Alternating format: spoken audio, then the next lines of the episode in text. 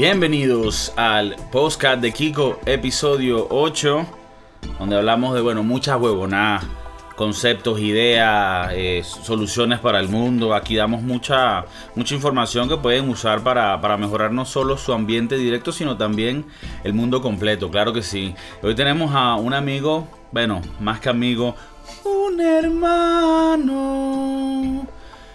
Mi amigo Mariano. Eh, ¿Cómo estás, Mariano? Bien. ¿Y vos?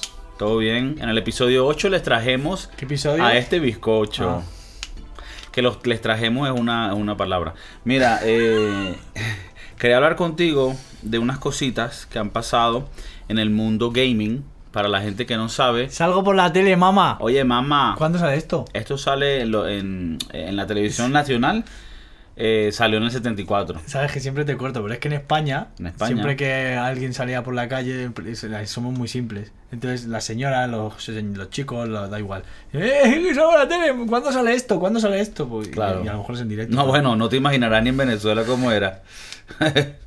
Bueno, ya. Pero, pero me gusta tu humildad. Es que me gusta la humildad de Mariano, hostia, vamos. Mira, eh, es mis, ita- mi- mis imitaciones horribles de, de los el españoles. español no ha ganado desde la última vez. Sí, mira. No, ¡Háblame, causa! háblame. ¿Qué lo que? Sabes que tú y yo Estamos claros los cloros, más huevo. nos gusta el mundo gaming. Que no es el mismo, Espera. que no es lo mismo que el mundo gay. Ah, vale. Pendiente. Que también es de pinga, o sea. ¿Te gusta? O sea, Ey, no, te, no te metas. o sea que, que bien por ello. Que. Pero que no es lo mismo que el mundo gaming. Ga- gaming. No era Gaming. lo gaming que gaming. Que también está el movimiento gay gaming. Ni idea. ¿Sabes? Bueno. Pero en el mundo gaming, Un que saludo, estamos hablando. un saludo a todos los gays que nos estén viendo y que se sientan ofendidos por culpa de Kiko. Para nada. Tengo muchos amigos. Ese es el comentario más déspota. Es el clásico. Sí, sí. No, pero no te ofendas si yo tengo muchos amigos gays. No, pero no es por. O sea, o sea, es que es verdad, o sea, mi novio es gay. O sea, así de, así de pro. Así de Ajá. pro la, la comunidad soy. Vale, vale. Siempre con la comunidad, nunca incomunidad. Siempre papi, nunca impapi. Eso. Siempre bello, No, ya no sé. nunca imbello. Ah, vale. Si, bueno, te, si te agacha. te lo meto. Epa, Sí, ¿qué pasó? Mira, escúchame. Gaming, gaming. videojuegos. Sí. Salió un nuevo juego, esto lo habíamos hablado en otro podcast antes que... a- Que no me invitó. En ese momento no, no había pasado la, los exámenes de seguridad. Aquí tenemos un, un sistema protocolar mentira, donde, donde, bueno, hacemos exámenes todos los días a todo el personal del estudio. Pero bueno, salió el nuevo juego Cyberpunk 2077. Ya habíamos hablado antes de que saliera que lo habían atrasado porque necesitaban terminar el juego. 12 años, ¿no? ¿Tienen hacerlo? Sí, No. 2008. Coño, sí, búscalo. ¿Del 2008? Desde el 2008 es CD Projekt, que es la, es la misma productora de gaming de esta, ¿cómo se llame? Eh, son los mismos creadores de The Witcher, que fue un éxito de la hostia, perdón, que fue un éxito brutal. Que para aclarar, The Witcher es un ju- videojuego. No, no confundirse con el Witcher, que es el pana que vendía perro caliente en la calle del hambre en Valencia. Para, no, para gente. El Witcher. El Witcher, porque es verdad que había el pana, el Witcherman, que era el que, el que hacía los perros en el Witcher. Y Pues el Witcher. no es ese, ¿no? No, y tampoco es la serie. O sea, el videojuego eh, lo hizo esta gente de CD Projekt Red, o CD Red Projekt, no sé cómo De son. Polonia. Son Polaski. Que agarrar juegos de hacerlo ya de una. Y ¿no? entonces esta gente eh, creó el universo de The Witcher, que por lo visto fue la bomba.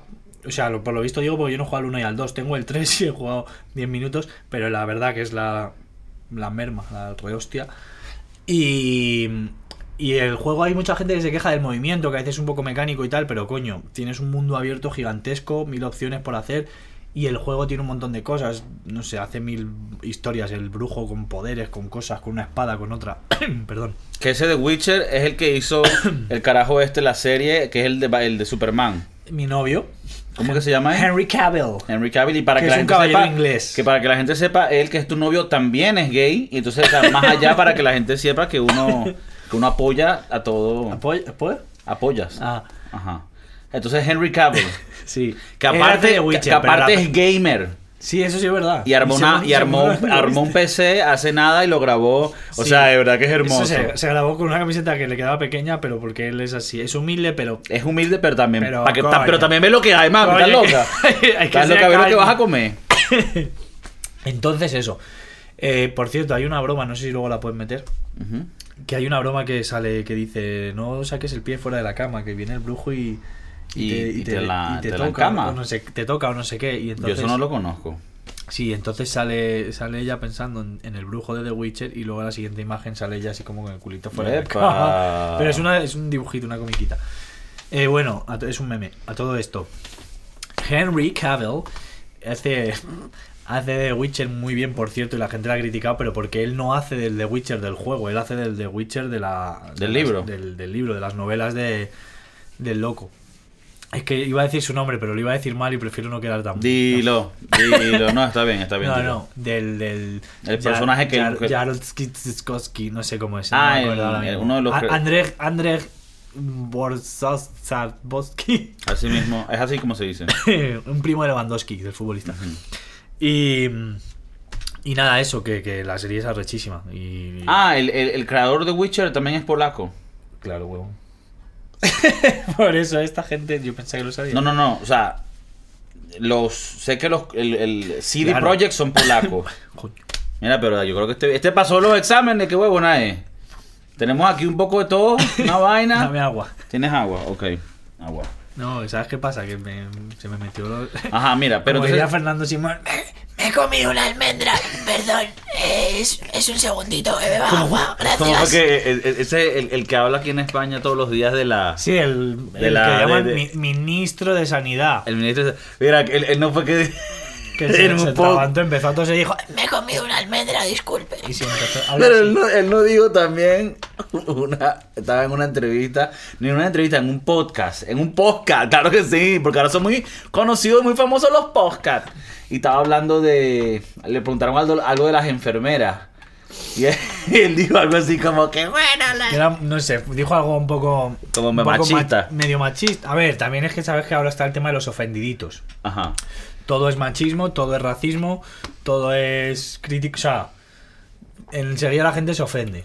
Entonces, a ver, Pero ¿qué fue lo que dijo? no recuerdo bien, pero sí que dijo algo de que las enfermeras estaban muy guapas o no sé qué en los TikTok o algo así. La comunidad de, de- de- de- Sí, sí, o sea, los sanitarios ta- se ofendió, pero Tal, tal vez es un... no eh, fue para tanto. Fue algo, ajá, que no fue para tanto, pero claro, hay ciertas posiciones en las que cuando estás tienes que portarte bien porque tienes que ser medio ejemplo. Claro. Aunque, aunque por fuera pues seas un, pi- un pillo.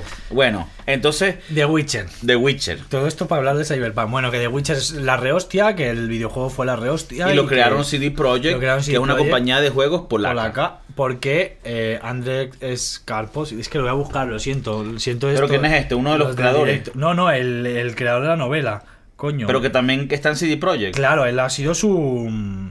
O sea, ellos el- crean el la novela, Digamos, ah, claro. pero aparte de hay un libro que sacó primero. No, ya va. La saga. ¿vale? Es la saga de Gerald de Rivia, que es el, el protagonista. Henry Cavill. Sí, bueno, pero el protagonista de la novela. Entonces, esto lo crea un tipo que es eh, que lo, lo encontraré algún día. ¿Vale? Esto lo son varios libros. Aquí los estoy buscando en directo y en vivo en exclusiva. El último deseo, La espada del destino, El tiempo del odio, de los elfos, Bautismo- no me sé ninguno, ¿vale? No los, no los he leído. Ajá. Yo soy de los que esperan a que salga la película. no, Sí. vale. Hay Entonces, IQ bajo. ¿Ves? Yo sabía que era Andrzej, pero no me- el apellido es Sapkowski, pero no me salía. Y me salía Sarowski o Swarovski. Entonces- de Sharovsky, otra cosa. Ajá, Ajá. entonces, ¿quién es este, coño? ¿Él es un autor o crea juegos? Él no, él es un novelista, es un escritor de fantasía, Ok. ¿vale? De la mitología eslava, o sea, es un creador, es un creador de fantasía de mitología eslava, sobre todo, de, ¿vale? De, pues de cerca de Polonian.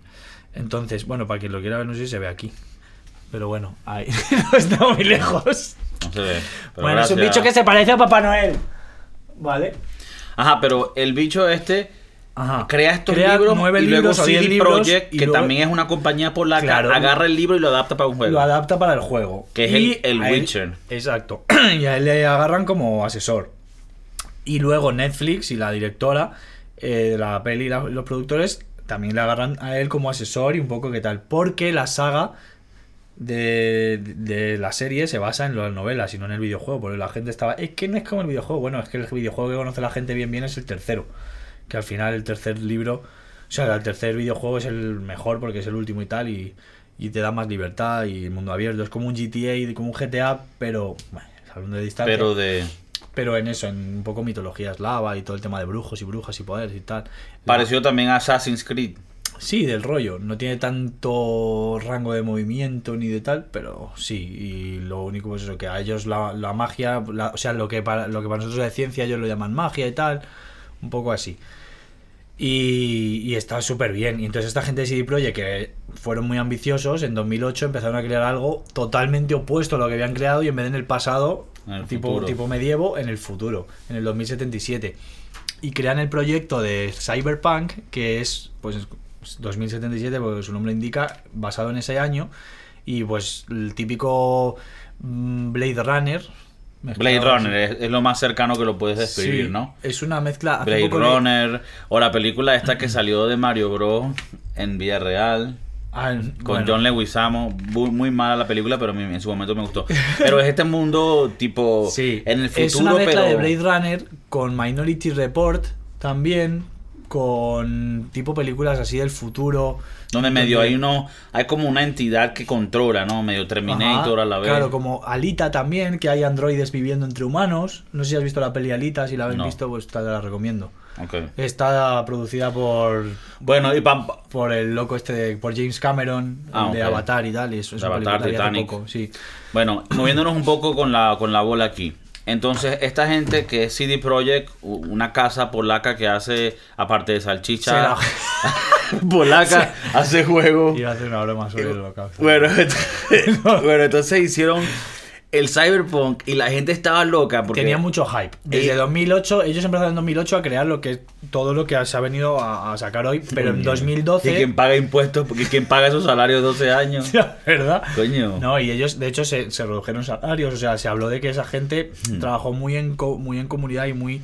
Muy bueno, en con más para- razón, mi, mi opinión de esto va a ser como que más relevante sabiendo que Claro, tienen tanto que tiempo. tienen tanto tiempo. En 2012 fue cuando realmente se puso. O sea, avanzó ya un poco la tecnología 2008-2012 para que en 2012, desde hace 8 años, se pusieran a, a darle duro al tema. Y mejoraron mucho todo el tema de, pues evidentemente, gráficos. Cuanto más pasan los años, mejores tarjetas gráficas pueden desarrollar, etcétera. y consiguieron un juegazo con unos gráficos muy buenos, muchísima libertad de movimientos, muchísimo rango de mejora. Desde el principio tú te creas tu avatar y luego tú decides si quieres ser más inteligente, si quieres ser más tecnológico y de que con un cable abras puertas, si quieres ser más fuerte y tirar las puertas a coñazos, si quieres at- atravesar paredes porque, porque como te digo, te pones un, un tío así fuerte, una tía fuerte. Puedes, puedes personalizar todo. Y por ejemplo, Bueno, algo, algo muy innovador que tiene el juego es que tú puedes también decidir el tamaño de tu paquete genital. Entonces tú He puedes... visto que en elegir- el avatar puedes elegir el- la longitud del, del miembro y la- la- las boobies también. O sea, se han vuelto locos, ya puedes hacer lo que te dé la gana. Claro. Y de hecho tu personaje, joder, perdón, y tu personaje le puedes eh, mejorar, como te digo, poniéndote mierdas en los brazos mecánicas o poniéndote habilidades de fuerza o de lo que sea o más, más de hackear cosas. Entonces el juego es, el juego es increíble. Es de lo mejor que he visto. Sí, de verdad, yo este tipo de juego no me gusta. Es un juego, es un tipo de juego que se llama RPG o Sí. RPG, Role Playing Game, que significa, bueno, que tú como que vives la historia. Es prácticamente Primera una persona. película interactiva.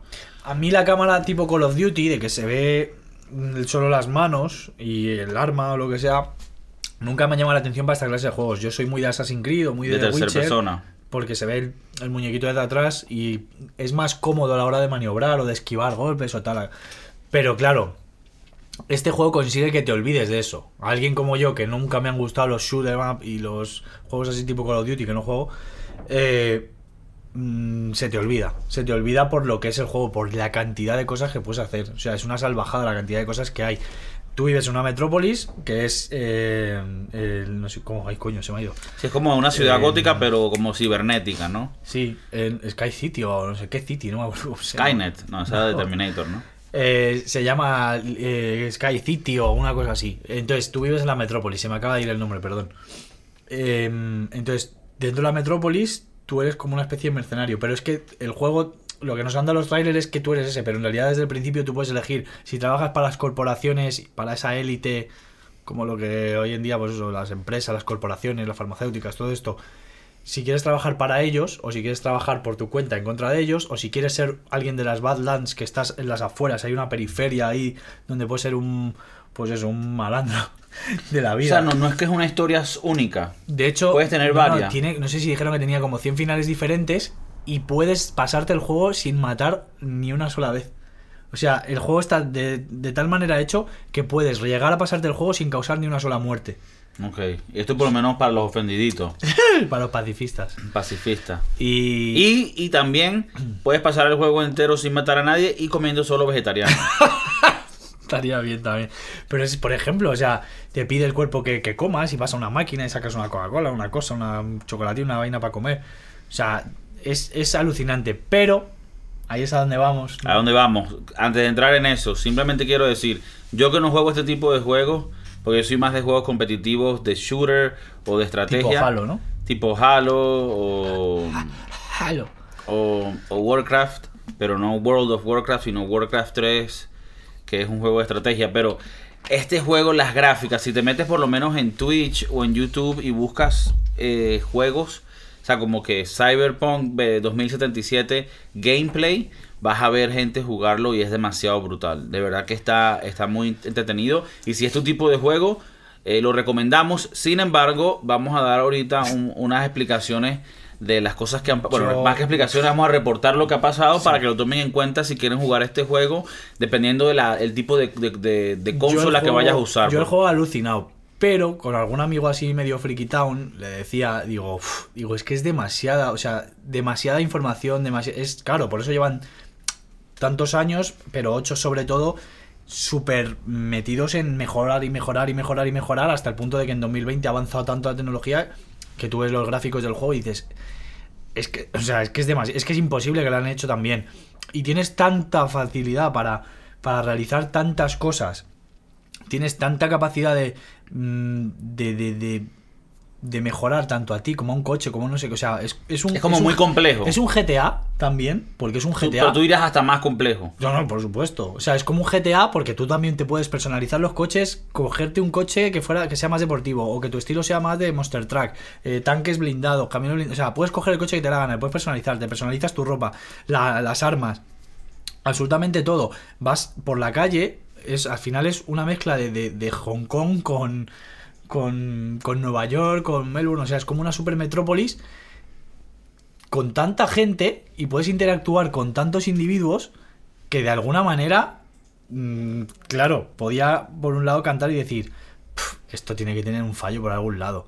Porque interactúas un montón, puedes tener peleas callejeras, em, meterte a la escena de un crimen y ayudar a no sé quién, o yo qué sé, o sea, hay demasiado, demasiado. Son demasiadas cosas que puedes hacer.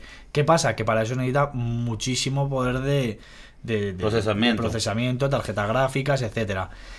Las Xbox RAM. One, las PlayStation 4 son la leche, pero ahí es a donde vamos a entrar. pero Que por lo visto ha habido, ha habido un tío en YouTube, que yo lo he estado viendo hoy justo viniendo a hablar del tema, que ha encontrado como 100 bugs en 10 horas. O sea, a 10 bugs por para hora. los que no saben lo que son Perdón, los bugs sí, yo tampoco sabía lo que era. pero- un bug explica que es un bug es un, pues un fallo, un error de- del juego. Un, lo, que nos, lo que nos ha pasado a todos alguna vez jugando en las plays antiguas, que subías a lo alto de un edificio, mirabas y el mundo estaba como, como cortado, como pixelado. O como cuando vas por la, por la zona de la calle y ves que un coche se mete, eh, se corta el gráfico y se mete el coche dentro de una pared.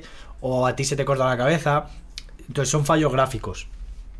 Pero es que que sean 100 sí o sea, Ya- yo, creo que la ha exagerado, ¿vale? El tío pone, el tío pone que ha encontrado 10 bugs por hora, ¿eh? En 10 horas. Lo pone y pone que son 100. Yo Ta- no creo que sean tantas, tam- pero igual. también también acaba de acotar que algunos bugs son como eso, o sea, estéticos y hay otros bugs que me han contado porque tengo amigos que lo están jugando específicamente en PlayStation y me comentan que o sea, que hay- tuvieron un bug en donde no podían ni pasar el Sí, ni moverte. Exacto, o sea, ya no es tanto estético, sino también Sí, no, que, claro, hay, hay bugs que, lo, que que es lo te malo, cagan el juego. Es lo malo que, que te bloquean, que tienes que reiniciar la partida. O sea, no reiniciar al principio, pero reanudar desde el último punto de control, cosas así. Hoy he visto un bug que que te metes en un garaje y cuando se cierra el garaje te quedas entre el coche y la puerta y es imposible salir. Y otro, por ejemplo, que es una misión que se tiene que meter en un coche y cuando, como en el GTA, cuando te ponen el mapa que quedan, que te va poniendo 20, 19, 18, 17, 15, así hasta que llegas a que ponga un metro y estás delante. Entonces, a la que te tienes que subir en el coche, el coche hace así todo el rato. Y va cayendo. Entonces, Ahora, Mariano, una pregunta. ¿Tú piensas que, o sea, Hablamos, cuidado, esto hablamos de Xbox One y PlayStation 4. ¿Por qué? Porque la gente intuía, con este chico que te digo que yo había hablado, intuía que este juego en Xbox One Plus, Scorpio, no sé cuál, la última que han sacado, y la, y la Play 5, que ahí sí que el juego iba a poder desarrollar todo su potencial. Entonces, yo lo hablé y con no este es, chico. no es el caso? No, no sé, O sea, no yo, sé. yo estoy hablando. Estamos hablando hasta de ahora Play es de 4 la y One, de, ¿no? de Play 4 y Xbox One. Claro. Yo no, yo, yo hasta ahora no he escuchado cómo está jugando. Yo tampoco, yo tampoco. pero sé que la gente en PC es mucho mejor. claro, al en, final. en PC, ¿y qué pasa? Que aparentemente, ¿qué es lo que pasa? En este juego, y hoy en día ya están saliendo los juegos en donde salen para todas las plataformas. Mm. Entonces salen para todas las consolas y también salen para PC, para la computadora. La computadora tiene un poco más de facilidad, en teoría, porque la gente, si tú tienes más capacidad procesadora, más tarjeta, más RAM, te va a correr mejor el juego. Pero también las computadoras varían, entonces el juego lo tienes que hacer como que para infinitas combinaciones de computadoras. Cuando haces el juego para PlayStation o para Xbox, todos los Xbox y todos los PlayStation de ese modelo son iguales. Entonces tienes un estándar más fácil en que trabajar. Sin embargo, las gráficas brutales del juego aparentemente eran reproducibles en máquinas fuertes. Claro. Hicieron pensar a la gente que iban a poder tener En una calidad bastante parecida a la que estaban mostrando en Play 4 y, y en Xbox One. Tenemos que pensar una cosa, todos los, mm, los gameplay que han hecho y los vídeos y los trailers, no es lo mismo un tráiler mm, cinematográfico, por mucho que sea un videojuego, es un tráiler cinematográfico que está hecho con ordenadores, para ordenadores, y es un tráiler que está hecho mediante ordenadores para ponerlo en YouTube y que tú lo veas. Pero no es el juego real, tú nunca vas a jugar Tú, o sea, tú- tú- exactamente tú igual. crees que no está mal y, no, y, y- y de verdad que no te lo estoy preguntando teniendo un lado o el otro. Estoy como que también descifrándolo ahorita. Pero tú crees que está mal. Porque ellos salieron con, con un, con un notif- una- ¿cómo se llama? Un, un comunicado. un comunicado diciendo como que...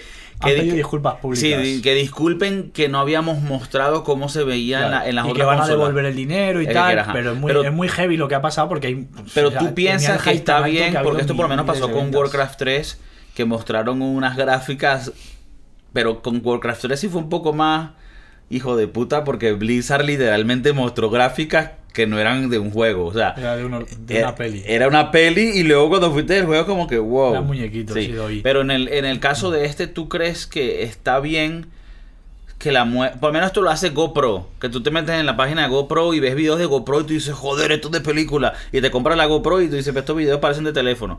Porque después lo procesan y tal. ¿Tú piensas que está bien que te muestren esa mejor, mejor visión del Yo juego? pienso que se basan en que la gente se supone que lo sabe. Se supone que los entendidos de la materia saben que no es lo mismo un tráiler cinematográfico de un videojuego a la capacidad real del videojuego de ser reproducido en una plataforma como una videoconsola. Nunca se va a ver igual en una videoconsola que con un ordenador de la rehostia, con una tarjeta gráfica que sea el doble de potente que una videoconsola. Eso es así. ¿Qué pasa? Que los que yo no soy entendido, pero en- en- por, por rebote entiendo, por Kiko que le gustan los ordenadores o por gente que, que he conocido que le han gustado este tipo de juegos, que sé que se desarrollan mejor con una tarjeta gráfica mucho más potente que la que lleva una Xbox One, aunque sea la X, la Xbox, One- la Xbox, Xbox One X. Pero el problema ha sido, ya no ha sido ese. El problema ha sido que para esta gente que hace streaming, youtubers, eh, gente que, que está metida en el mundillo del gaming y que suelen, algunos pertenecen a empresas como IGN España, que son, es una empresa dedicada a esto de sacar en Premiere videojuegos, películas y, y este tema. Eh, otra gente es simplemente un, un melo youtuber, como si Kiko fuera youtuber y le estuviera todos los días haciendo eh, gameplay y videos a, a una, yo que sé, pues eso, a Warcraft o a cualquiera de esas. Entonces, esas compañías, esas productoras de videojuegos, a esta gente les da un previo, ¿vale? Anticipo de ese videojuego.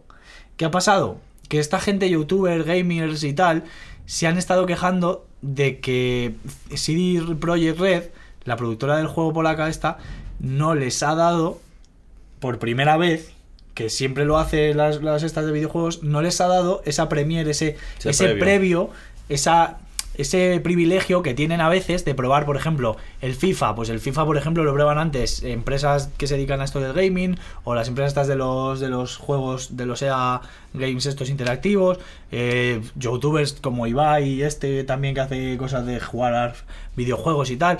Toda esta gente que gana pasta eh, desde YouTube por jugar videojuegos o decirle a la gente cómo tienen que jugarlos, reciben antes eso, ese, ese previo del videojuego para poder probarlo y que digan, este videojuego es la hostia. ¿Qué Ah, no pasa? lo han recibido y crees que eso es sospechoso. Claro, ¿qué pasa? Que ahora se están quejando, incluso con denuncias así Project, de por qué no les han dado la opción de ese previo para consolas. Sí, bueno, lo han eso- dado para pero- ordenador y a muy poquita Pero gente. eso también, eso... A ver, eso te queda mal al público, pero eso no es, no, no creo que sea ilegal. O sea, tú le das el previo al que te dé No. la gana. Pero bueno, a- a- vamos al tema que, que- que más, que más me interesa de esto y es, ellos ya lo habían atrasado y de por sí el, el- el episodio que tuve yo de anteriormente de Cyberpunk, que creo que fue el episodio 3 o, o hasta el 1, no sé, pero era específicamente de eso, de que lo veían atrasado y habían hasta amenazas de muerte porque lo habían atrasado. ¿Tú, Todo crees que, lo, tú- tú crees que lo debieron haber atrasado más? 12 años, ¿eh? ¿O tú crees, ok, otra cosa, tú crees Más. que este juego, aunque empezó con sus coñacitos y sus golpes, tú crees que más bien va a ser un juego que va a crecer y volverse mucho mejor con los años y, se va a solidificar más bien como, como el vino, se va a hacer mejor con el tiempo? Creo que es una experiencia mm, única, que es genuino esto, que es la primera vez que crean un proyecto tan, tan, tan, tan ambicioso, una productora de videojuegos. Creo que ha sido tan tocho, tan grande y tan fuerte la ambición que han puesto que se han pasado y no les ha dado para desarrollarlo gráficamente en todos los sitios donde quisieran. Yo lo que creo es que retirarán del mercado las copias para Play 4 y Xbox One normal, dejarán las de Xbox One X y las de PlayStation 5 y ordenador y avisarán y dirán solamente el videojuego se desarrollará de forma correcta con tal, ¿sabes?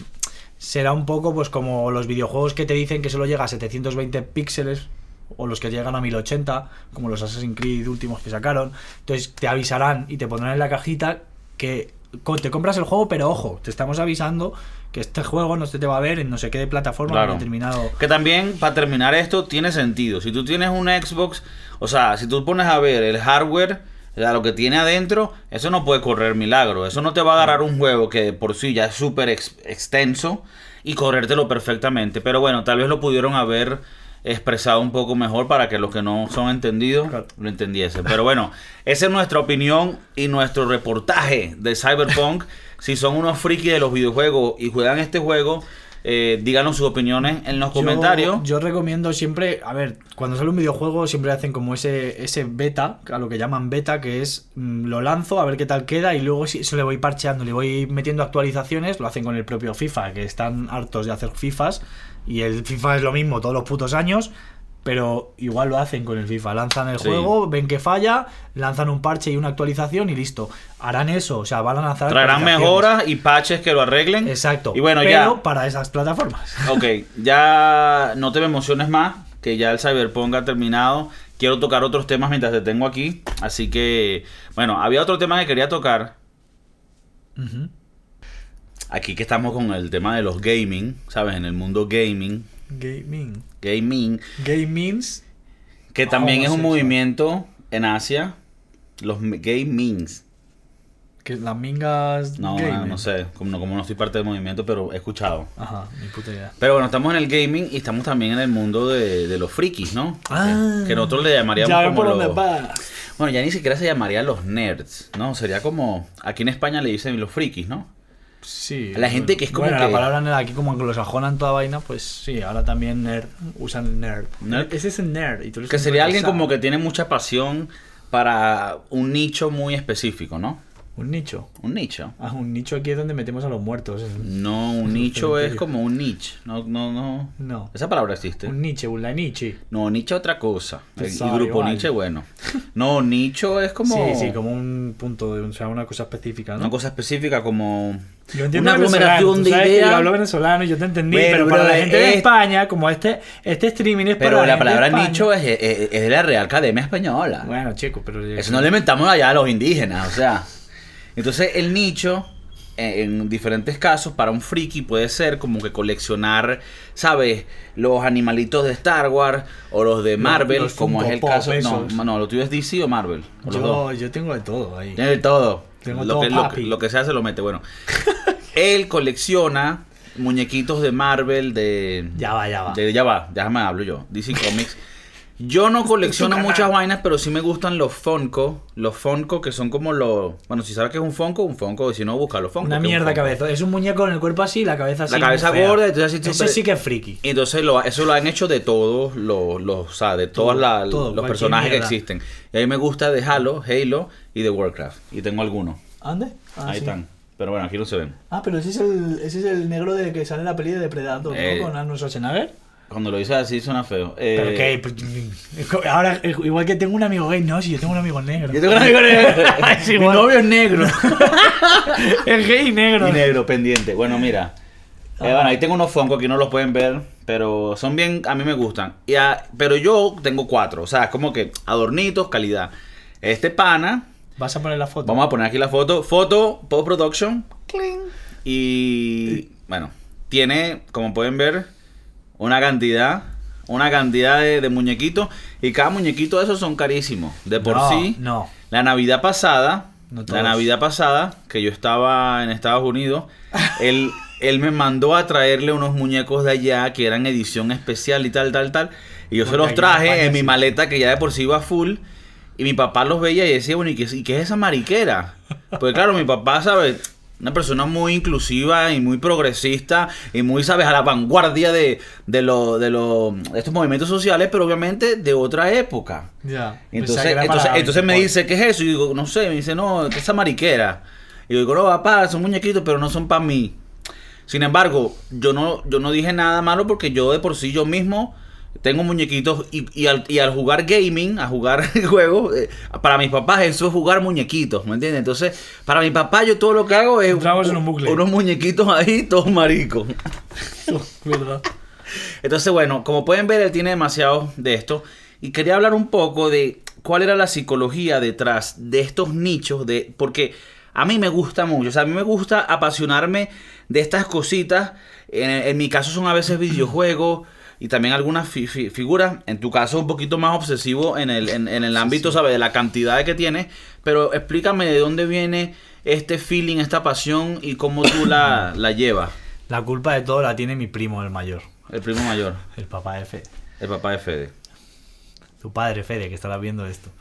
No, y él lo sabe, mi primo lo sabe, porque cuando éramos pequeñitos, su padre tiene 50 ahí y tiene una vitrina con un muñequito de cuando éramos mi primo y yo muy pequeños. Y, y cuando O sea, éramos... que esto es hereditario. Sí. Entonces, cuando éramos pequeños, mi primo y yo, pues íbamos a alguna tienda de ese tipo. Y yo creo que también el- me meto un poco en psicología. Esto radica un poco también en que el cerebro, en su zona de confort o en la zona donde más feliz se siente, cuando más segrega dopamina y todas estas vainas científicas, porque el cerebro es química. Y cuando tú te sientes mejor o cuando mejor te lo estás pasando y crees que mejor mm, eh, ambiente tienes o mejor calidad tienes de, de- de experiencia con un familiar o con quien sea, cualquier eh, actividad que adaptes dentro de ese momento, creo que para futuro se te queda como algo que te, que te por dentro te realza y te, te- te crea buena vibra, ¿sabes? Entonces, de pequeño, yo, por mis mejores años siempre los pasaba en la casa de mi primo. Y, cuando éramos chiquitillos, él compraba figuritas para él. Pero a nosotros alguna vez nos compraba alguna. Entonces a mí me hacía muchísima ilusión ir a las tiendas donde se compraban estas figuras que antiguamente solamente se conseguían ni en Amazon ni hostias.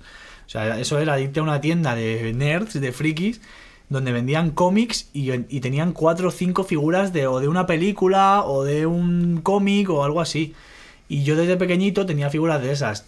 En mi vitrina tengo un montón de figuras de regalos de, de mi primo, de mi padre o de mi hermano, mm, de hace, pues eso, 15, más, 10 más, más, 20, 20 de hace 20 y pico años, 20 años, sea, figuras súper antiguas. De hecho, figuras que si pusiera a la venta seguramente sacaría pasta por ellas. Tenía figuras de mi hermano, que mi hermano también me influenció con esto, porque cuando yo era pequeño, en casa de mi hermano me sacaba los Playmobil, que a mí no me gustaban tanto, lo que los clics, no sé cómo los llamaban ahí. Eh, pero bueno, sacaba luego pues figuritas de Star Wars, del año 70 y pico, 80, de la marca Kenner, que esa marca hoy en día, claro, está obsoleta, ya se murió. Y Que de por sí hay un, hay un documental en Netflix que habla de los juguetes y cómo los crea, juguetes de la historia. Y hay una que habla de Star Wars y habla de Kenner, que era una empresa pues chiquitica que de suerte logró, ¿sabes?, meterse en ese mundo. en el merchandising de... Sí, pero también te muestra muchas historias, si no las has visto, verlo tú también, muchas historias que si de la Barbie, que si de los Transformers, y de muchas de estas historias, sí, muchas veces es como que, mira, que, que- que hay que hacer unos muñequitos, ¿cómo hacemos? Bueno, agarra esto y le pones la cabeza de los otros, y en, y en- y en algunos casos era como una real mierda mezclada, pintada y lo revendían. Arroz con mango. Y en otros casos sí hicieron cosas Sí, eh, realmente calidad, por lo menos He- eh, He-Man. He-Man. Se están vendiendo hoy, ¿eh? He-Man, ellos gusta, hicieron una cosa que era que, si ven en el documental, que lo que hicieron los muñecos más grandes. Mm. Eran los primeros que hicieron muñecos más grandes, entonces lo hicieron más musculosos, más vaina, y lo hacían ver como más monstruosos, pues. Pues los, los de He-Man y el, el Grey School y este y todo el rollo los están volviendo a vender ahora, no baratos precisamente, y los están vendiendo jugueterías, porque como digo, antiguamente solamente se vendían jugueterías de pie de calle, que tú entrabas y, oye, ¿tenéis una figura de esta película? A mí en su día me fue imposible encontrar una figura, por ejemplo, de Blade, que en su día me gustaba mucho Blade y tal. Y, y figuras de ese tipo. Y mm, a día de hoy conservo mi primera figura, que fue de Punisher, del castigador.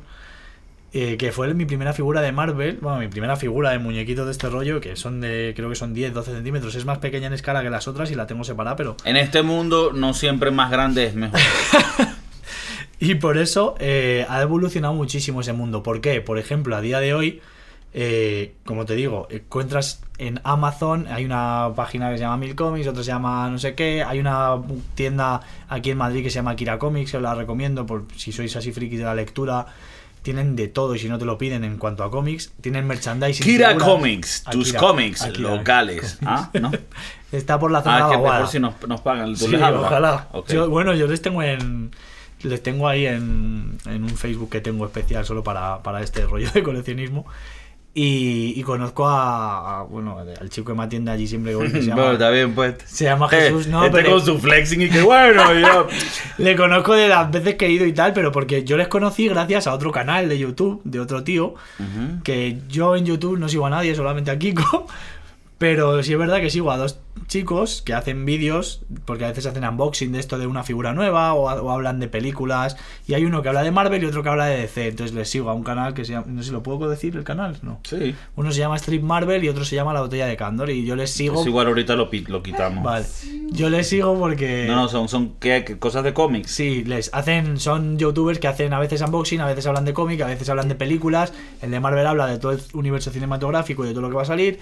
El otro habla del universo más de DC Comics, de la parte de Superman y de Wonder Woman y todo esto. Es este rollo tipo friki, pero informativo. Sí, pero fri- friki, Oye, y ¿cómo friki se con pasta, porque se gastan un dineral y les regalan también figuras. ¿Cómo se llaman otra vez? Eh, Stream Marvel y la botella de Candor. La botella de Candor. Sí, la botella de Candor es la ciudad de Candor, que es la donde vivían los padres de Superman y se metían. Ok. Pues ya eso No. lo buscáis en Google. No, no, mi, mi público estas cosas se las saben Vale. todas. Bueno, el Bueno, caso entonces- que, que el mundo del coleccionista ha avanzado tanto que estas dos personas, por ejemplo, te recomiendan una tienda u otra y tú las conoces las tiendas y te vas allí y ves y compras y tal. Y si no te lo piden por catálogo y si no te metes en Amazon y Amazon vende un montón de figuras, ahora yo recomiendo que vayáis a las tiendas, que Amazon tiene mucho dinero y las tiendas pequeñas no, por favor, comprar en las tiendas pequeñas, gracias. Esto es Y- como cuando le dicen a la gente, no, compra perritos de, de ¿sabes? De... De Oscar Mayer. No. ¿Qué perrito de No. Hot dog o No, perrito. o sea, como rescata perros de. Ah, rescata perro, pero todo el mundo se compra la mierda del Yorkshire, pues igual. Claro. Pero a ver, también, ¿qué coño? Si es más bonito, coño. Bueno, Ajá, caso. entonces en este caso que le compre la cosa al, al- Pues al- al- la- al que tenga la tienda en local que lo vende dos veces más caro. En Madrid que se va... No lo venden dos veces más caro, weón. En Madrid se va a Kira Comics, que se vayan allí a la vaguada y lo compren. O en, yo qué sé, o en la tienda, pero a través de la web. O en Milcomics, que es una tienda de Zaragoza, milcomics.com, que lo compren ahí. En Toy Store. Me- si alguna vez ve este vídeo eh, mi amigo Juan mm, Cortés, que es otro, que, otro youtuber que le sigo, pero no porque sea youtuber, sino porque le contacté para, para comprar figuritas. Y, y el Facebook que tenemos, que se llama Collectors Meeting, ahí hay un montón de coleccionistas. Bueno, pues este chico Juan con otro chico montaron ese Facebook y el otro chico trabaja en una tienda que se llama Toy Store. Y está súper barata, que está en Teruel, pero te lo mandan por te lo mandan a casa. Se llama toysstore.com y igual, ahí encuentran también figuritas. Ahora, en este tema del coleccionismo, lo que digo al grano, por lo que ha avanzado, porque tienes todas estas páginas web donde puedes encontrar cualquier merchandising, cualquier figura, lo del He-Man que te digo que hay gente muy friki de He-Man, a mí me pilló, mm, yo creo que yo no había nacido cuando lo de He-Man existía, me pilló ya mayor y, y cuando eso, por ejemplo, eh, pues, pues es que cualquier cosa que, que te imagines puedes encontrar. Yo mis figuras, la mayoría, las he comprado en distribuidoras pequeñas. Alguna me ha tocado comprar en Amazon porque no estaba. Aquí le encargué algunas de Amazon en Estados Unidos. porque Las empresas de juguetes son más baratas en Estados No Unidos. tienes en que justificar porque cómo usas Amazon. No, coño. ¿ok? Sabemos que tú tienes un, un discurso comunista, pero, pero no, no tienes que esconder. Contra el imperio. Contra el imperio. Mira, pero una pregunta para la gente, y disculpe que te pegué duro, disculpa. Lo que pasa es que él es, él es muy macizo. Una pregunta. Para la gente que ve este tema y dice, bueno, pero está, ¿estos bichos son maricos o qué? ¿Sabes? Como que la cana tan ridícula, par de muñequitos huevones. Claro, a ver. Ajá, ¿cómo tú se lo explicas a un bicho de estos, sabes? Súper, súper. Es verdad que el público- Retrógrada. El público que suele comprar estas cosas y tal son muy buena onda, muy buena vibra. Son gente que no. Vírgenes. Son gente que no tiene nada que ver con, pues eso, pues con el típico flipado que está fumando porros por la calle, que juega al fútbol y que va de malo por la vida. A ver, que también hay los que fuman porro y juegan con los muñequitos, me han dicho. Ajá. Pero eso, pero que no, no es solamente a un público, cada día de hecho es más abierto. No, es que en realidad eh, lo digo más de chiste porque esto es algo que en realidad eh, eh, es, o sea, es lo hace todo tipo de personas. Claro, No, las no, chicas hoy en día. una droga, ¿no? Esto del coleccionismo lo hacen todo. Las chicas incluso, las chicas hoy en día, tú conoces a una chica que era amiga de tu chica y que ella jugaba Ah, League, ah, of, sí. League of Con- Legends. Y con cosplay, ¿no? El cosplay, que es cuando va Sí, disfrazado de. disfrazaba, cosas así. Y que mm, y tenía Funko y tenía figuritas que hoy, hoy en día es más normal que antes. Antes las Sí. chicas no en realidad hoy eso. en día, en realidad hoy en día, ser friki está de moda. Casi. Es, es hasta cool. Sí, ¿verdad? Se puede, se puede decir. Pero hemos tenido mucha influencia nipona de Japón con muchas cosas y quizá ha entrado más. ¡Kagura! ha entrado más eh, la- el tema desde Que por cierto, que por cierto, esa, esa, esa cultura y ese flow japonés se ve súper brutal. Están muy locos. Mi- Yo- mi, hermano siempre dice que es otra, o sea, que es otro rollo. Que- Deberíamos ir juntos para allá. Sí, yo si voy me quedo en Tokio ya. Pero yo, siempre. pero de verdad que esa, cuando yo veo videos de allá, No, pero es demasiado. Es Es, excelente. es otro mundo. Eso- yo tuve clientes cuando trabajé en, en- en una tienda de deporte y teníamos muchísimo, muchísimo público japonés y coreano. Y es que es otro rollo. O sea, claro, está el tópico de no, es otra cultura. No, ya es- no es que sea otra cultura, es que es otra forma totalmente diferente de ser Oh, ok. al occidental. Totalmente diferente. O sea, mm, no te esperas que sean así. Que luego son súper buena gente algunos y tal, y que son muy, muy cercanos. Algunos, los que son cercanos son muy cercanos, pero son los dos extremos. O sea, hay Ok. gente que ni siquiera se acerca. Entonces, gracias a ese acercamiento. tendremos un episodio en Japón completo Sí. porque esto es otro tema que Es me otro fascina. tema a tratar. Pero dime, ¿qué, qué le dirías, ¿qué le dirías tú al cabroncillo, sabes, de esquina que dice, hostia, Esto es de friki, muñequitos esto me los voy? Pues, a ver, es lo que te digo. Yo, por ejemplo, no soy tan freaky nerd como esta gente que se gasta dinero que tiene vitrinas y vitrinas y vitrinas y vitrinas. Yo tengo una vitrina sola y, bueno, veréis las fotos aquí que tengo muchos muñecos de cuando era pequeño. ¿Qué pasa? Que en una época de mi vida, hace un año así...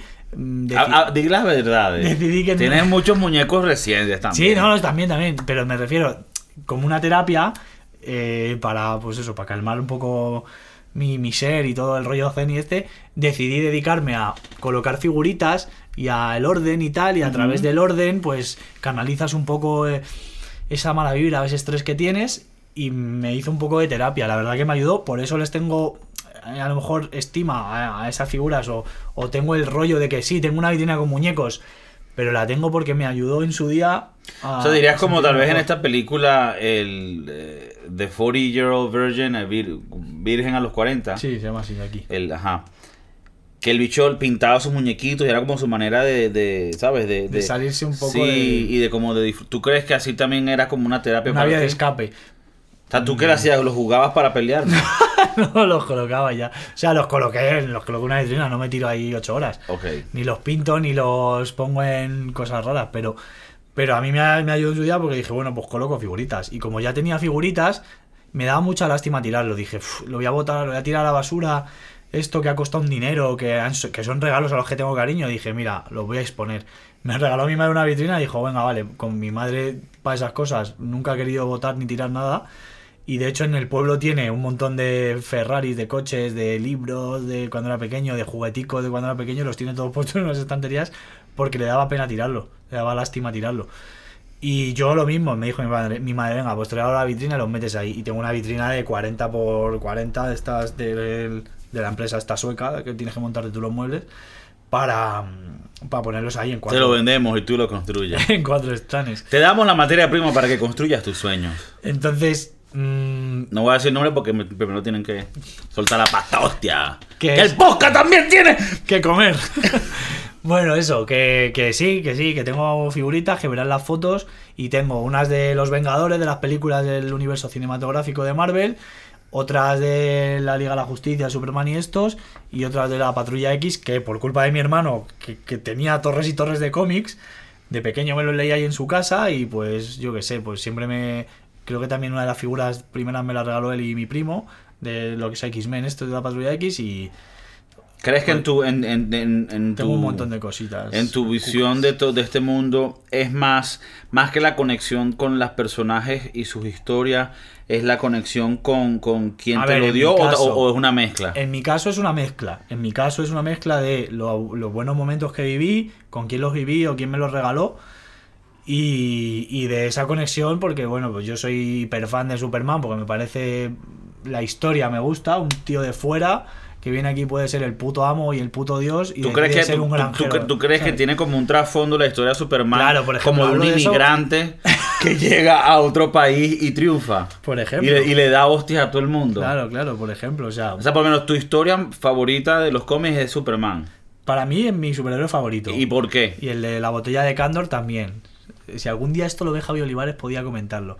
Eh, que, ¿Por qué? Porque, por lo que te acabo de decir, porque veo el trasfondo de un inmigrante que puede ser el puto dios de la tierra porque, porque te hace así y se carga quien quiera. Para mí, de los superhéroes, por lo que lo ponen, pues parece como que el más poderoso, el más arrecho y el que más le puede joder a cualquiera, a cualquier villano. y me gusta por, por el trasfondo que tiene eso, la humildad. El decir, no, yo con mi poder, ¿sabes? No necesito que venga ningún tío mío a decirme que un gran poder lleva una gran responsabilidad. Eso es de Spiderman. Ahora, Entonces, ahora no en el caso necesito a de nadie que me lo diga. Yo mismo, porque mi pa- mis padres me han enseñado unos valores, soy humilde y no uso mis poderes para mi beneficio, sino para ayudar a los demás. Siento un poco de hater ahí contra Spider-Man. Ahora, No, ahora no, al contrario, era mi superhéroe favorito. Clark. Kent, que es el de, el de, el de Superman. Sí, pero no lo digas, que la gente Superman, luego, ¿no? luego le va a ver y va le va a reconocer. Ajá. Él también, también tomaba fotos, ¿no? Sí, era... Fotógrafo. Bueno, a ver, de hecho, también por qué me gusta Superman, porque fue el primer superhéroe de la historia. Ah, sí. Recordemos que en 1938, esto, es- esto sí es friki, porque Hostia, me vamos. Superman. Nos metemos en No, la zona no. nerd.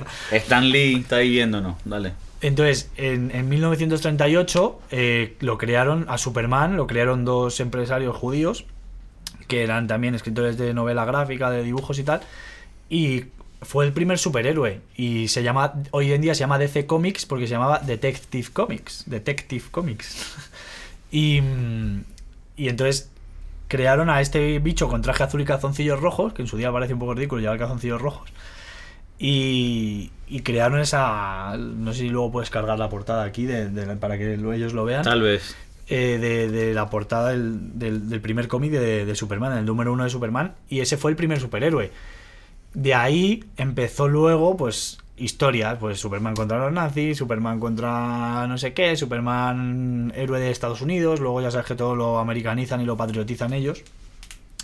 Y, y fue, fue en realidad el primer gran superhéroe de la historia, y desde ahí, desde el primer cómic, empezó luego todo lo demás. Luego ya salió Batman en el 40 y algo, no me acuerdo. O el cual- Ajá, hostia, y ahora no me Stan acuerdo. Lee, ¿en cuál fue que estuvo involucrado de eso? El Stan es de Marvel. Es de la otra parte.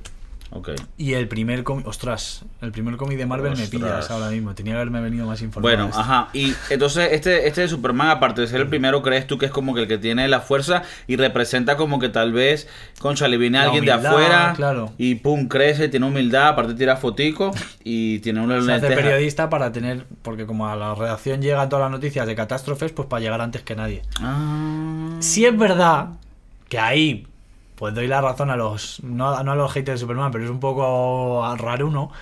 De. No tienes unas gafas por aquí de sol, ¿no? Eh, O de ver.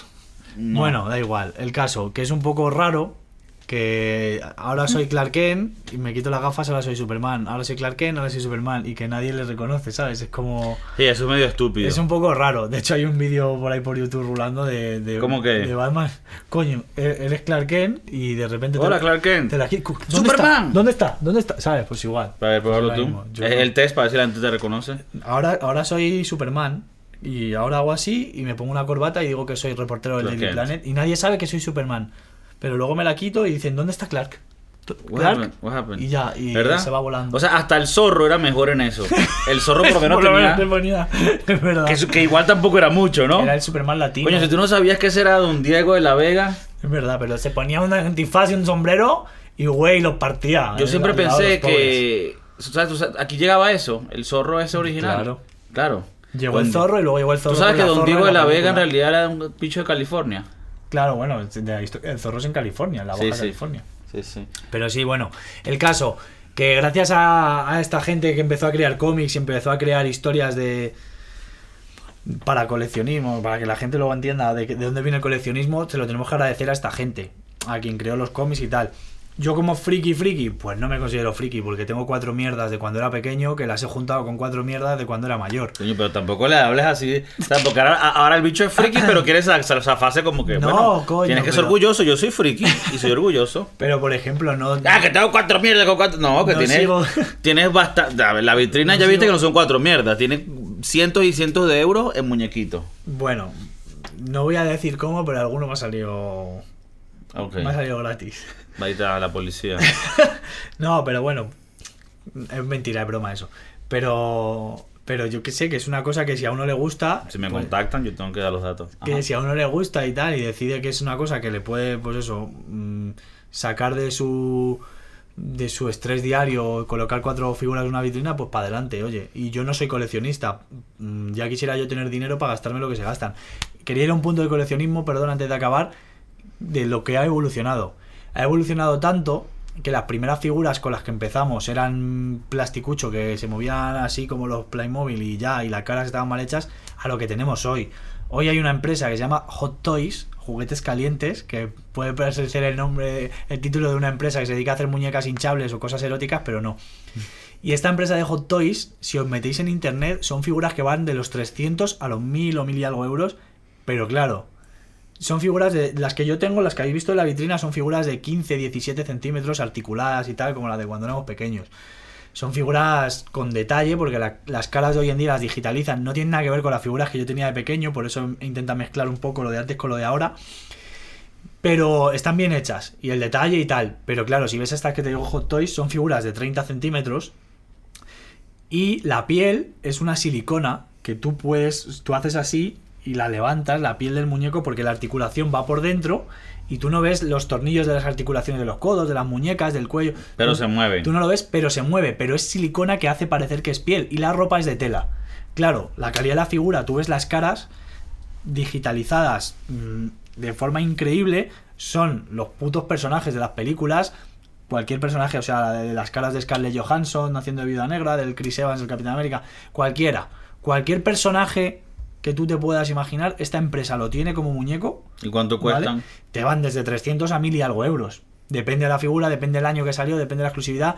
La primera figura que, sacaron fue la de la de Neo de Matrix, la de Keanu Reeves, curiosamente, fue la primera figura que ellos hicieron y ya estaba lograda, pero claro, ves las figuras de hoy en día, hay una que tiene hasta luces por dentro de los ojos, o sea, es alucinante. Pero claro, hay que preparar aquí. Yo esas figuras nunca me compraría ninguna porque mi coleccionismo, como he dicho, se basa un poco en las dos cosas de lo que me hacía sentir tener muñequitos y lo que he intentado ahora de pues, salirme un poco de la zona de estrés y colocar muñequitos.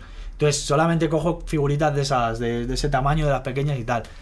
Eh, sí que es verdad que quiero tener un stand de Superman en el que poner un Superman grande, esos de 30 centímetros, pero pff, tampoco... Digamos que ahorita preocupa. todavía va por los 12 centímetros y poco a poco va a llegar a los 30 centímetros, pero eso hay que hacerlo, ¿sabes? Con, con, Con- con con Jess esfuerzo y ambición.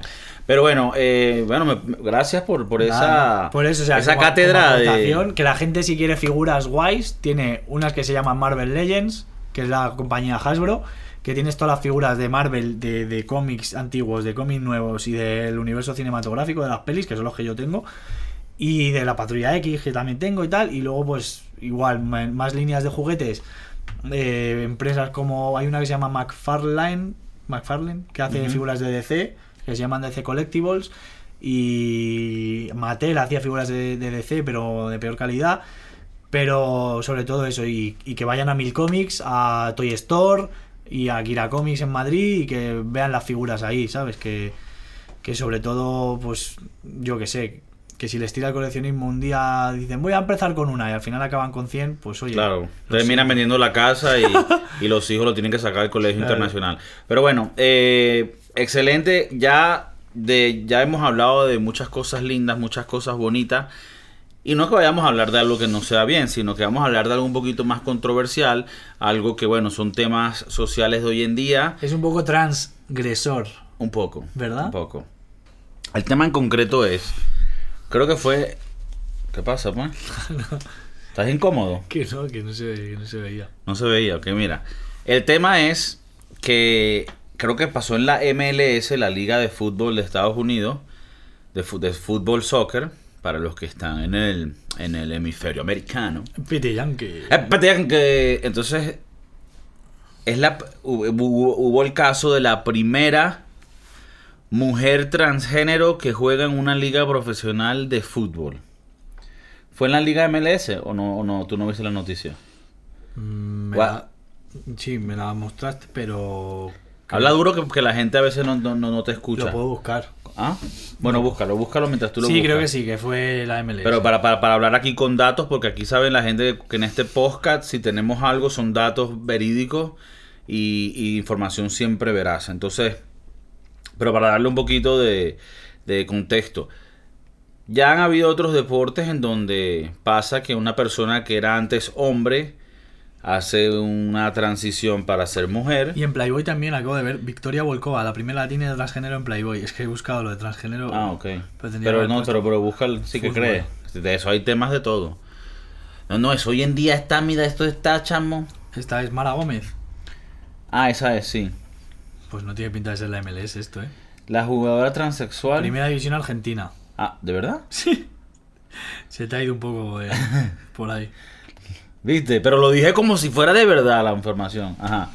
Mara Gómez Ajá. recibe la autorización para jugar en la Liga Femenina. La delantera será la primera persona transgénero en la primera división argentina. Mm.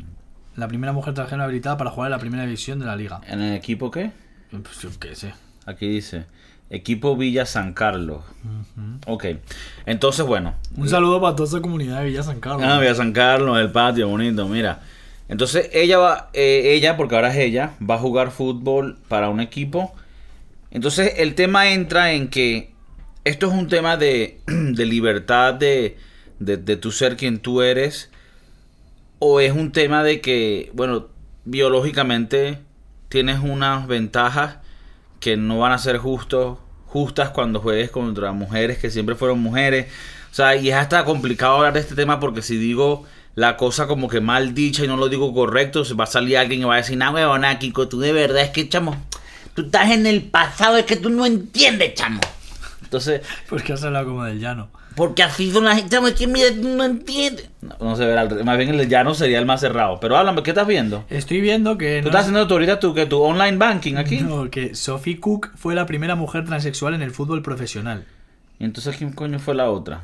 Pues la primera mujer. ¿La primera mujer qué? No sé, a lo mejor fue que la, la FIFA ha aceptado a esta, a la de ahora, a la Mara Gómez Argentina y a la Sophie Cook no. Ok, bueno, cierra eso ya. Sí, porque encima no me deja leer más. Y mira, ese porno, qué feo. Ok. Entonces, ¿qué piensas tú? Porque este es un tema que es un poquito, un poquito controversial hoy en día, aunque a mí me parece que es bastante fácil. O sea, mi, mi- mi- mi- mi manera de verlo es que, o sea, si, si, si es un, si vas a tener una ventaja física, no es justa. Bueno, si- pero ya pasó con. ¿No pillaron también a un atleta? Me parece que pillaron a, a un atleta o que no. le- a una atleta. At- atleta de atletismo. Tú no dices atleta. Atleta, dicho. Está, mal, tú una atleta. Ah, Yo qué sé, me acabo de Marico, lo que pasa es que allá había unos atletas. Tú, tú haces una cosa, aquí en el barrio robamos a todos Me menos a los comer- me Acabo de comer unos manices, unas almendras, güey. No, mano, no, de verdad, aquí en el barrio no, no robamos a los atletas. Ok, entonces había unos atletas. Exacto. ¿Qué qué? Que creo que hubo un peo, una movida con eso de que había un atle- atleta que era transgénero, que pensaban que era. Porque sé que está Semendia, que es una africana que es un bicho, y que decían que si era tío y no era tío. El caso es que no sé si hubo en el atletismo algo parecido. Y entonces decían que, claro, que no podía porque tenía más fuerza, más cuerpo. A ver, depende. Evidentemente, si eres una mujer transgénero que mide 2 metros y pesas 80 kilos, mm, si no hay otra mujer que sea igual en el fútbol, porque en el baloncesto es diferente, si hay tías que miden 1,90 y pico, 2 metros y juegan al baloncesto. O sea, que, Pero- o sea, que tú piensas que sí pudiera ser justificado en ciertos casos. Claro, si no supera un límite, pues eso, en lo que a fuerza física se refiere, hacer unas pruebas físicas, pero por el tema de la ventaja, yo estoy súper a favor, como hemos dicho antes, tengo muchos amigos gays, Tengo muchos amigos gays. que estoy súper a favor y tal, yo conozco a algún transexual que me han presentado, algún amigo gay que tengo, y pues muy bien, pues que se adapten y se metan en el mundo mm, de donde sea, sea el laboral, sea el deportivo, sea el que sea. Pero es verdad que, coño, es como por ejemplo en las artes marciales. En las artes marciales eh, va por pesos, igual que en el boxeo. No pueden poner a un tío de 77 kilos de peso Walter con un peso pesado de 120. Porque, porque no, porque no es lo no es, no ti- tiene una ventaja uno sobre otro. Sí, pero tú, tú dices que entonces algunos sí los dejarías y otros tema, no. con el tema de, la, de las Pero mujeres. es que es un parece- poco, es, es raro. Te voy a hacer una cosa, o sea, yo cuando Porque no veo que haya tanta diferencia. Un futbolista preparado, al final profesional, está preparado para tener un físico específico y tal. Es verdad que los hay muy chiquiticos, como Messi, pero hasta el propio Messi se tuvo que pinchar el culo mm, y eso está ahí. Pero Bueno, ahí bueno, tú estás, ahí estás hablando un poco. No, a él vaina. le dejan doparse porque tiene problemas de crecimiento. Y como Messi tenía un problema hormonal, entonces pinchotazo y a crecer. Y Messi ahora está fuerte y antes no lo estaba y se lesionaba. Qué hater.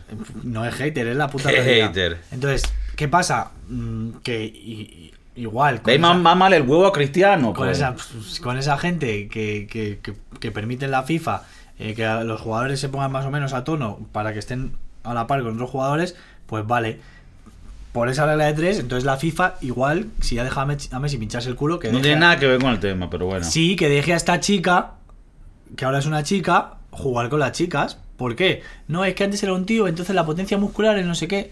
Mm, Bueno, pero igual que esa. Sí, pero, pero ahí estás equivocado, porque si tú pones, y esto lo dijeron, Serena Williams estaba como que, estaba un poco molesta porque un tenista americano, ¿te acuerdas McElroy?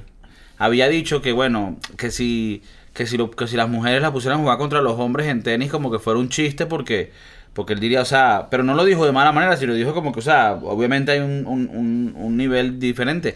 Y él decía que como que la top de las mujeres podía estar al nivel del número mil de los hombres.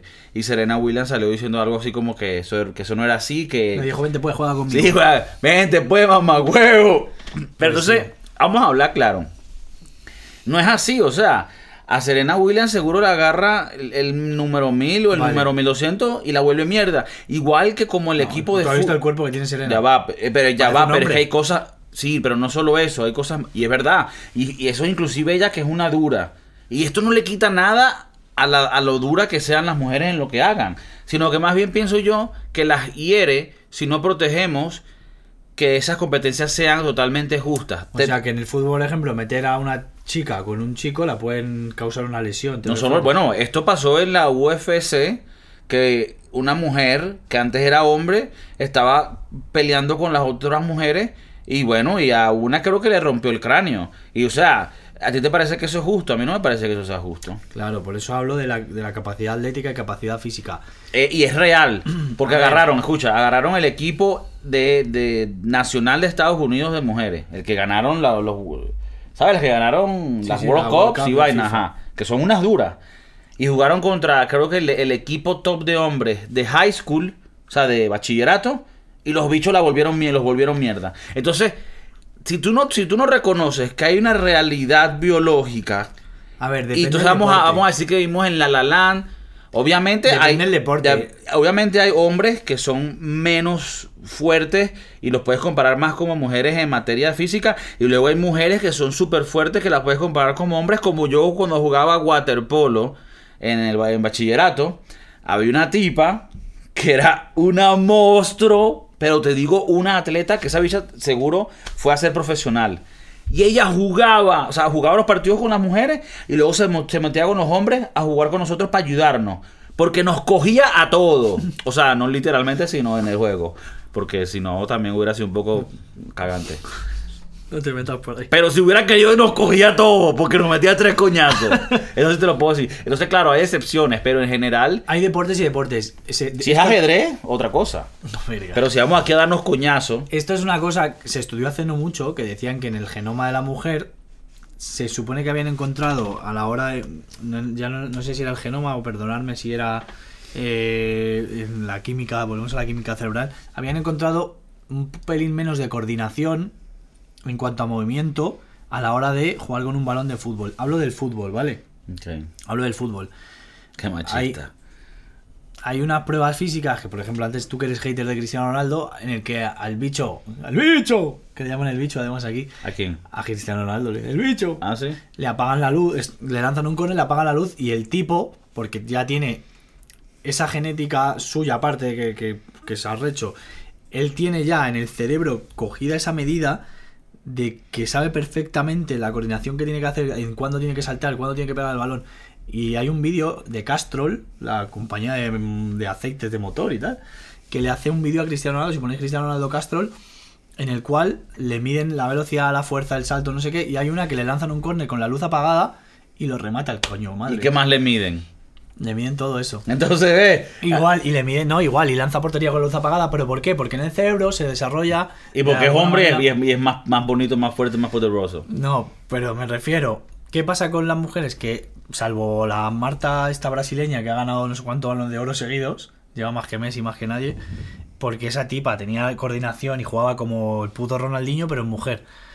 Y salvo esa, hay alguna otra que se la ve que, que es eso, que son, eh, son casos especiales en los que mm, su capacidad atlética y su capacidad de coordinación y de habilidades es un poquito mejor que la de las demás.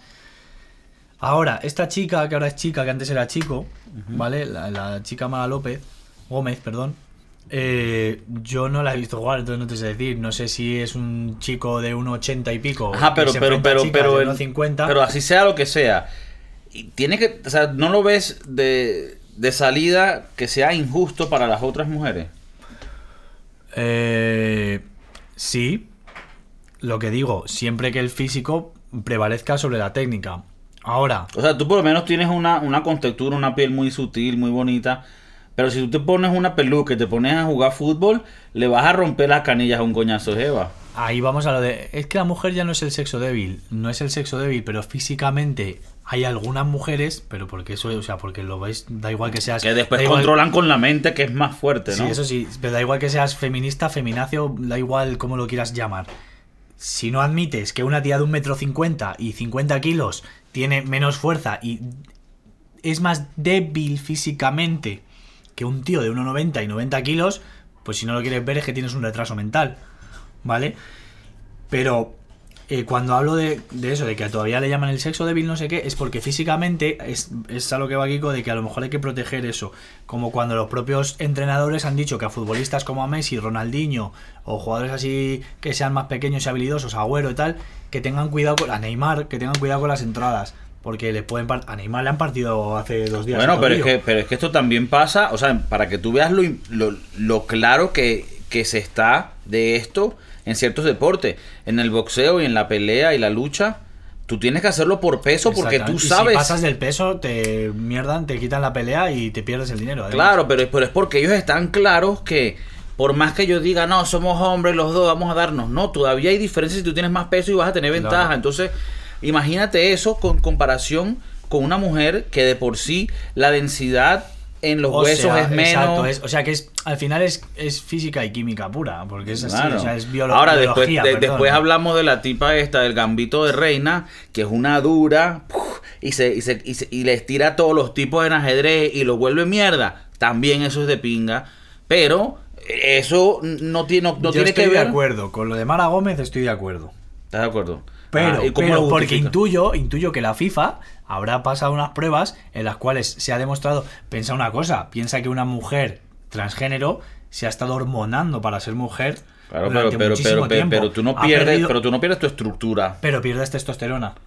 pero no pierdes la, la densidad de los huesos. Claro, ahí es a lo que voy, que la FIFA habrá hecho el estudio. Si esta tía tiene una densidad ósea inferior a no sé cuánto y una capacidad atlética o muscular inferior a no sé cuánto, si esta tía como masa muscular y densidad ósea sí da el rango dentro de lo que mm, el fútbol femenino significa, entonces sí que vamos a poder decir que es apta para jugar con sus iguales.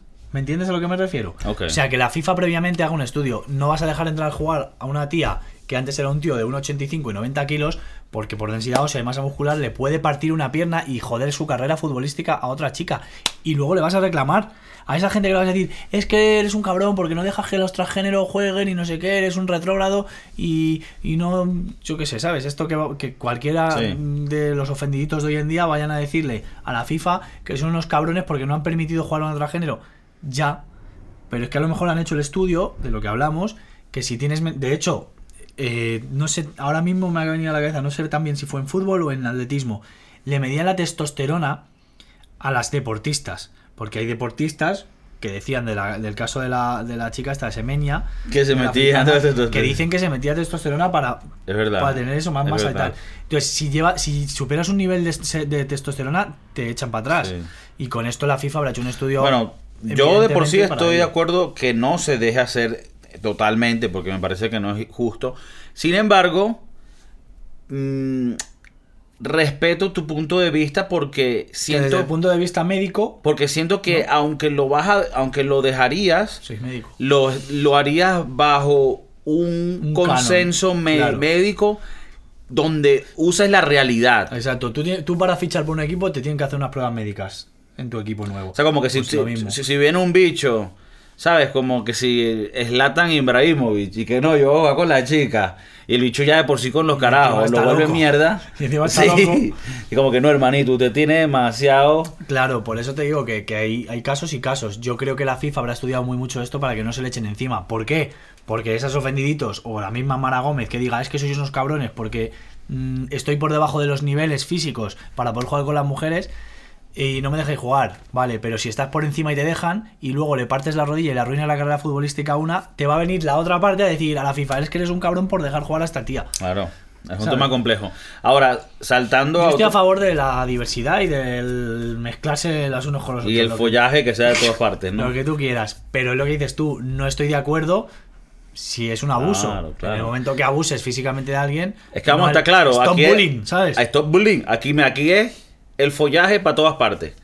Que se folle bastante. Y sabroso. Lo que, lo que es que cuando vayamos a hablar de temas reales, que no nos hagamos los huevones como que vivimos en la Lalam, porque a la final no es así. Eh, otro tema que quería hablar contigo, que también ahorita está bastante caliente y me, y me parece muy gracioso, Vuelo, porque... vuelo a COVID. Ah, epa, epa, no digas esa palabra porque me demonetizan. Me He dicho, demonizan. he dicho el COVID. Que no digas nada. Pero es que Kobe es la mascota no de Barcelona estás hablando. 92. No sé qué estás hablando. Barcelona 92. Pero acaba. Queen, Montserrat Bueno, no, no acaba de salir, pero ya se está distribuyendo la vacuna para el pueblo. La vacuna buena. la vacuna He bolivariana. oído que hablando bolivariano están de cuarentena hasta abril. ¿Dónde? ¿En Venezuela? Sí. Ah, bueno. Ahí- abril. Pero en Venezuela llevan en cuarentena más de 20 años. también, ¿cómo se llama la loca de mi? Se me ha ido el nombre ahora. Eh, no es Tibisay, no. La, la Tibisay es la señora mayor. La de Sanidad, esta que dijo: plantamos nuestra matica de acetaminofén Coño, y brother. listo. ¿Sabes quién te digo? Sé cosas- bueno, los que me habréis oído saben quién digo. Sé, sé, sé cuál es, pero no. la loca no- de mierda no esa que dijo que, que si nos dolía la cabeza plantáramos una matica de acetaminofén en casa y que con la... Yo no sabía que el paracetamol salía de una planta. Bueno, sale Y- de, la heroína te puedes Pues eso. burda. Pero mira, Pues, pues eso, han dicho que... o sea, sacaron que- la vacuna. Y luego van a hacer un pacto con el virus. Sacaron la vacuna y ya la están distribuyendo, ¿verdad? Y obviamente, si te cambia de tema, porque a veces te vas en unas tangentes que, disculpe, gente, a veces, él no, él no se mete nada, pero parece. Mira, mira, escucha. La. Sacaron la vacuna. Obviamente, antes de salir la vacuna, todo el mundo, coño, pero ¿y la vacuna, mamá huevo? ¿Qué año para sacar la vacuna? Na huevo, se lo tiene que sacar ya. La vacuna, cuando la van a sacar? Nah, huevo, no hay peor con la vacuna. No la Todavía no. ¿Cuántos trials? Co- Porque sabes que son trials, ¿no? Trial 1, trial 2, trial 3. ¿Cuántos trials para esa vacuna? Me mamá. ¿Sabes que ya, tardaron- Shh, ya va, no me interrumpa. Sale la vacuna y ahora que dice la gente, no, la pingue, yo no me voy a tomar esa vacuna. De- de- de- Pásenla primero por África. Que- como todo lo que hacen. Entonces, Tú sabes que Bill Gates es persona non grata en India y en otro, no me acuerdo si es Somalia o qué país de África, porque mierdas suyas en las que está metido como inversor de medicamentos ha creado Bueno, a mí no me- a mí no me vengas ahorita, no, no, no, no, no. Sí, sí, te lo digo porque eso está ahí, eso es verídico. Persona non grata porque ha creado ha- mm, por su culpa esterilidad en mujeres y malformaciones en niños. Y eso ¿Y quién no es este? bien. Puto Bill Gates. verga, este dicho. Ok, Kill, Ga- Kill Gates. Ok. eh, ¡Demonio! ¡Que huele a azufre! mira, pero esto de la vacuna es curioso porque a mí me pasa lo mismo. Antes que saliera la vacuna, o sea, yo, yo, me, yo me culpo de esto. Antes que saliera la vacuna, yo como que. ¿Y, y esta vacuna cuándo? ¿Para que esta vaina se normalice? Coño, si tardan 5 y 10 años en Y ahora que tío. la vacuna, ahora yo digo, ya va, ya va, ya va. ¿Qué más se la vamos a vamos a dársela primero un rato a la A los gente? políticos, que se la pongan los políticos y los, y los ministros y los de sanidad. no, no, no, no te Que me pongas pongan B for- ellos. no te me pongas B for Ah. vendetta porque quiero hablar de, de- de la esencia de la vaina. Tú, sin entrar en conspiraciones locas, porque este tema el- hoy no es conspiraciones, ¿qué piensas tú así de, de por encimita de esto de la vacuna? ¿Te la, la pones? No, sí, de la, no, de la, de la vacuna. Pandemia. De la vacuna. ¿Te la, te la pones? ¿No te la pones? ¿Es Sí, todo una farsa? ¿Qué piensas tú? Que yo no me pongo una mierda, hombre. Mira. mm, podéis buscar en, en- No, no vamos a no, buscar. No, no, que lo busque. Que No lo lo busque. vamos a buscar. Busque la gente en No Google. busquen nada. Por favor, os lo pido. Que busquen esto, ¿vale? Que lo he perdido ya. Lo tenía aquí puesto y lo he perdido. Pero bueno. eh, Andrea Crisanti. Andrea, de, como el nombre de chica, es un chico. Crisanti. Es un científico italiano. De la comunidad científica internacional. Asesor de los ministros de sanidad italianos. ¿Vale? Que cuando empezó el tema del bicho este todo el mundo en Italia y en Europa, en- o sea, en el mundo en general, porque Italia fue el foco de infección en Europa, pero todo el mundo en Europa, en Italia, el resto del mundo estaba pendiente de lo que decían en Italia. A ver qué pasa con Italia, que, se- que está habiendo muchísimos casos, muchísimas muertes, a ver qué dicen los de sanidad. Bien, este tipo, Andrea Crisanti, en su día, dijo que existía el COVID, existía no sé qué, que el bicho, que esto, que lo otro, y que, evidentemente había que tomar unas medidas en contra de esto, que si el día de mañana tendría que haber una vacuna. Vale, este tipo y sus colegas de, eh, de, de- de la comunidad científica y sus colegas que se dedican a la sanidad, que en los que ha confiado muchísima gente cuando empezó la pandemia en Europa, insisto, sobre sus palabras han formado pilares para que el Ministerio de Sanidad italiano y a posteriori el español se tomen medidas, ¿vale, señores? Este tío hace escasa una semana ha dicho que no se va a poner la vacuna. Por dos razones, ¿vale? La primera, porque la comunidad científica internacional en- a lo largo de la historia siempre ha tenido acceso neto y pleno a la composición de una vacuna y a sus consecuentes efectos adversos. ¿Ok? Dice que es la primera vez que la comunidad científica internacional no se le deja acceder ni a los efectos adversos ni a la composición íntegra de la vacuna. Que ellos desconocen de dónde procede la vacuna, mm, la información neta de cómo se ha creado y la información súper importante de qué efectos adversos puede tener para con la población. Por esa razón, él no se pondría la vacuna. Que cuando se lo den, sí que se la pondrá. Insisto, este tío y su comunidad científica han asesorado al gobierno italiano y al Ministerio de Sanidad. Y de ahí se ha basado todas las decisiones que se han tomado en Europa Eh, después. pero no des golpe. Si este tío y sus colegas de la comunidad científica, insisto, científicos, que mm, yo puedo creer o no puedo creer en más o en menos si el virus afecta o no afecta. Y puede haber negacionistas, que es una palabra que se han inventado ahora, y puede haber gente muy loca que crea absolutamente en todo lo que le dice esta gente, ¿vale? Pues en esta gente que se ha basado toda, toda la información que tenemos hoy en día, esa gente te está diciendo que no se la va a poner.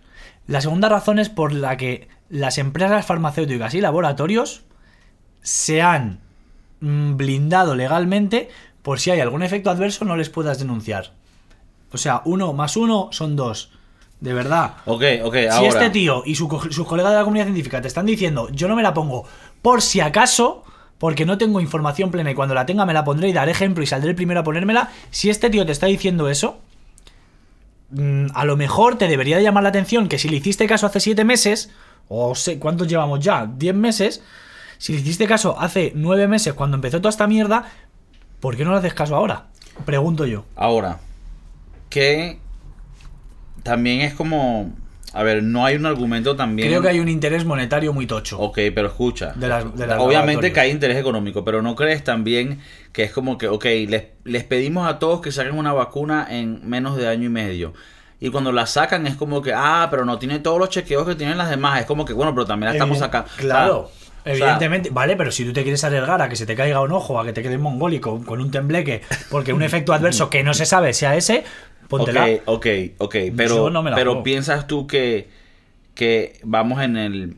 En el, eh, o sea, vamos en, en- en una ruta correcta y que más adelante si tal vez tendremos esos A lo mejor es- más adelante seguridad.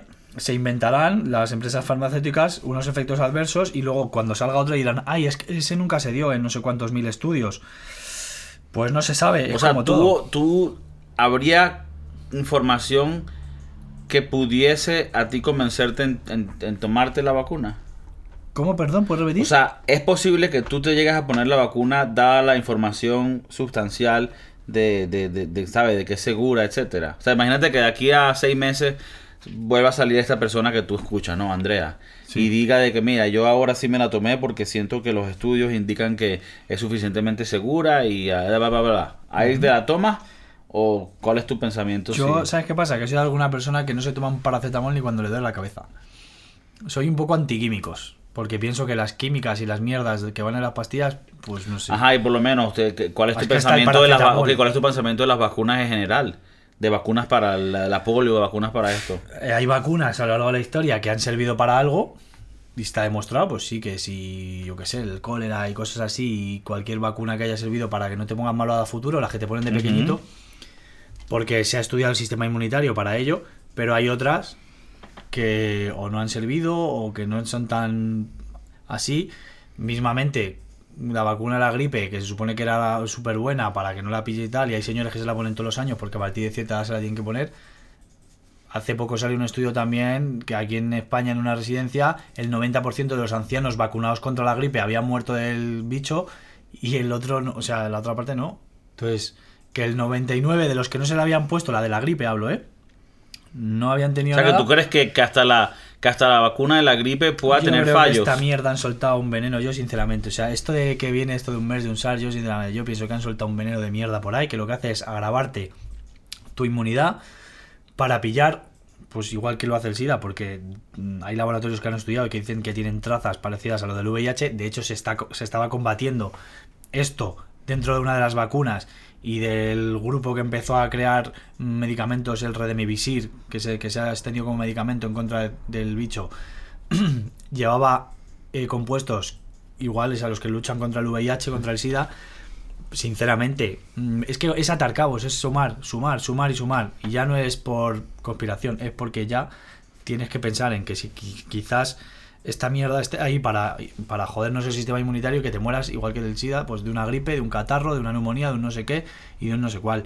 Lo de la vacuna me parece un interés muy tocho y hace poco igual al, al jefe, a uno de los eh, jefes del, del departamento en Estados Unidos que se dedica al... Ya cerramos. a la homologación de los medicamentos y de los alimentos en Estados Unidos, la, la- la- no sé cómo se llama, la organización que se dedica a decretar que un alimento o que un medicamento es de buen uso para la población, le amenazaron con echarle si no mm, decía que el Pfizer que se podía distribuir. Entonces, no sé. Bueno. yo no me fío, no me fío. Díganos sus opiniones acerca de esta vacuna. Yo por ahora no me la voy a tomar. Este no, se- no, se, no se la va a tomar, sino que va a ir contra el gobierno y contra, y contra el Illuminati. Y bueno, espero que hayan disfrutado el episodio de hoy, todos los, los temas que hablamos. Y bueno, los quiero, cuídense y tómense la vaina en serio. Echen para adelante. Y vacúnense. Claro que sí, llévatelo.